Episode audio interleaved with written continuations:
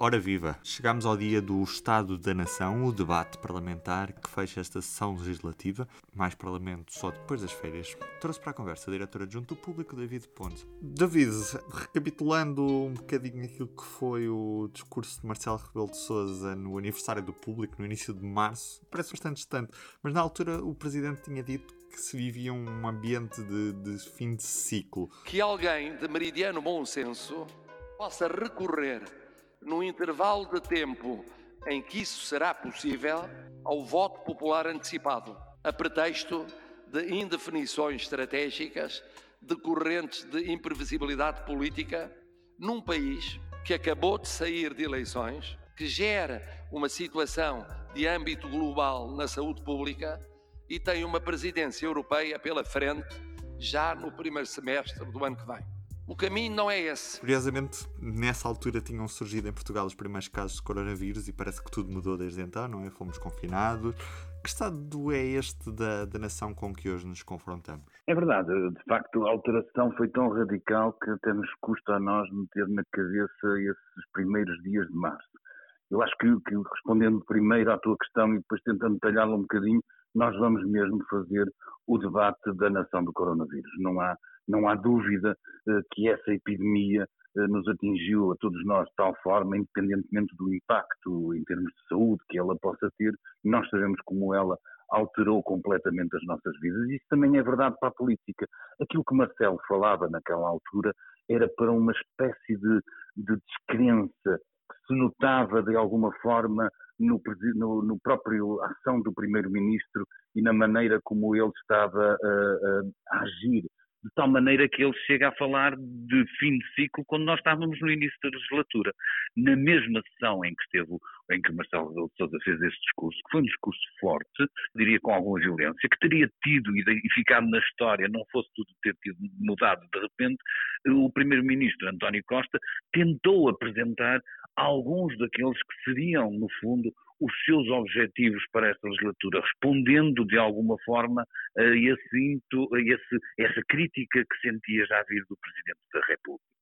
Essa falta de desnorte, de repente, ficou absolutamente arrasada pela necessidade coletiva de ocorrermos esta crise, que por um lado nós sabemos é uma crise de saúde, foi uma crise que nos obrigou, como tu resumias, a ficar em casa, mas muito muito sublinhado para o, para o, futuro próximo, é uma crise que nos leva a uma outra crise maior, a da economia, em que nós agora sim parecemos estar um pouco sentados na praia uh, à espera que a onda do tsunami nos atinja, vamos vendo os sinais, mas sabemos que o que vem aí é muito difícil e muito complicado.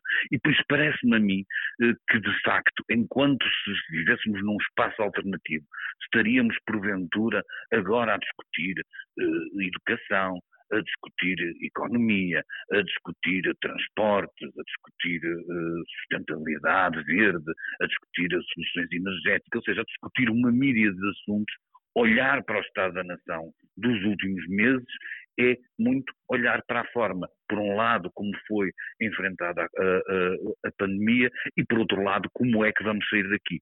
Acho muito difícil uh, que o discurso genericamente possa escapar a isso e, e, e, dizendo isto, digo também que se calhar estamos não agora num fim de ciclo, mas um, num abrir porventura de um novo ciclo. Uhum. É que nós neste período de, de pandemia vimos praticamente a oposição a desaparecer. E aqui olho em especial para o PSD e nós vimos Rui Rio, de certa forma também foi bastante elogiado lá fora porque disse que acima do seu interesse pessoal e o interesse do partido estaria o interesse do país, mas ao mesmo tempo estamos a assistir a uma série de sinais como conivência entre PS e PSD no que toca, por exemplo, ao novo regimento da Assembleia da República, à redução dos debates quinzenais, todas essas questões que nos fizeram questionar se não estaria a surgir um bloco central qual é, é a tua opinião em relação a isto? Nós estamos mesmo a assistir a esta machadada final naquilo que foi a geringonça, com um PCP que já rejeitou um orçamento suplementar, entretanto, e estamos a ver um,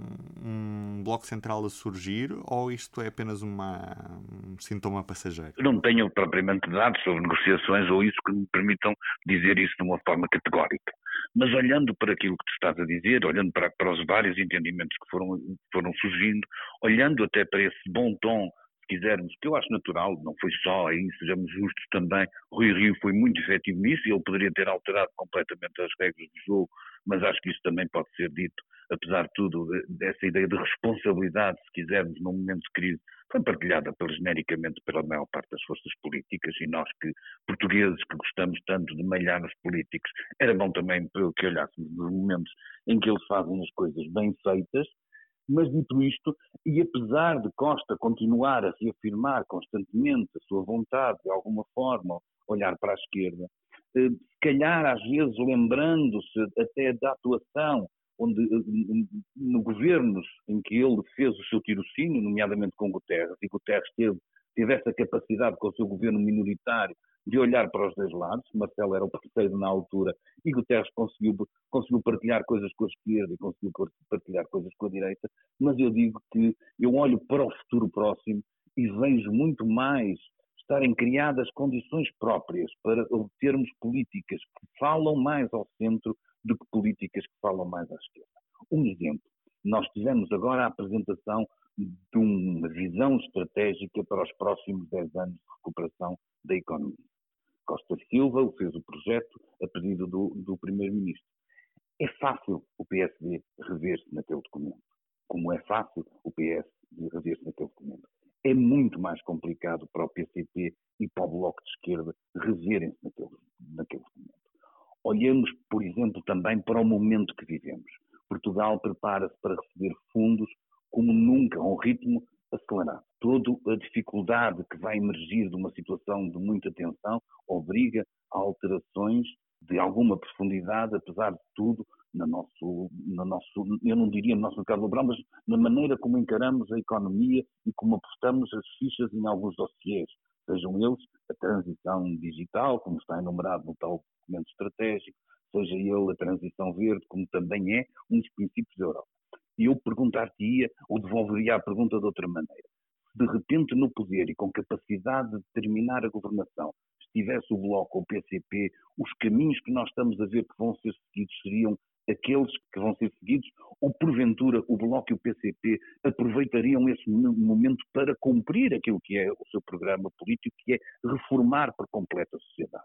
Eu acho que essa tentação existiria, acho que essa tentação é obviamente muito menor por parte do PS e do PSD, e por isso está aqui criado um panorama, quer por necessidade de cumprir, por exemplo, metas que estejam neste documento estratégico, quer por necessidade de atender àquilo que virá da Europa e à, e à rapidez com que vai ser preciso responder uh, à, à, canalização do dinheiro, à definição de metas, à definição de programas, está aqui desenhado um panorama em que eu acho que é muito mais fácil termos entendimentos entre o PS e o PSD do que será com o PS, com o Bloco de Esquerda e com o PCP. E por isso, eu sem saber se vai haver um bloco central, nomeadamente, que, que venha a ser redefinido através de, um, de uma aliança eh, parlamentar ou de uma aliança eleitoral ou de uma ida às eleições. Isso não temos isso no nosso horizonte próximo, mas eu julgo que será mais fácil haver esse entendimento. Até porque, do lado da direita, e é preciso não esquecer se o PS